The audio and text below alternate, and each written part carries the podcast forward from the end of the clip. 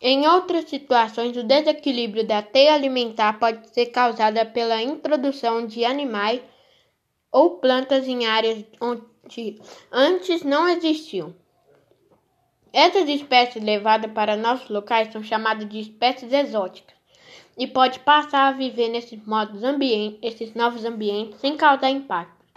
Os pardais, por exemplo, foram traduzidos da Europa no início, de, no, início do século XX e hoje são comuns na cidade brasileira.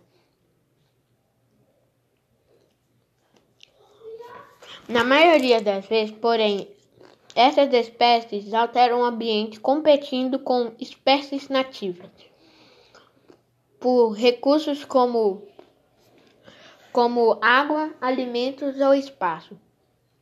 Nesse caso, elas são chamadas de espécies exóticas invasoras, uma vez que não encontram predadores naturais no ambiente onde são introduzidas as espécies exóticas invasoras tendem a prevalecer na competição com espécies nativas.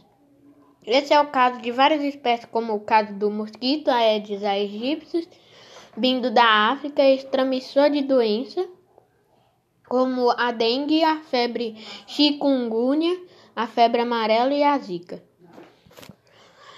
Outro exemplo é, do, é o do rantoro, um anfíbio importado dos Estados Unidos para o Brasil. Na década de 1960, com a finalidade de ser criado para alimentação humana. No entanto, muitas delas fugiram dos criadores e hoje são encontradas em ambientes onde atacam espécies nativas, como pererecas, outras rãs e filhotes de peixe. São animais muito vorazes e, sem predadores, estão expandindo sua distribuição principalmente nas regiões sul e sudeste do Brasil.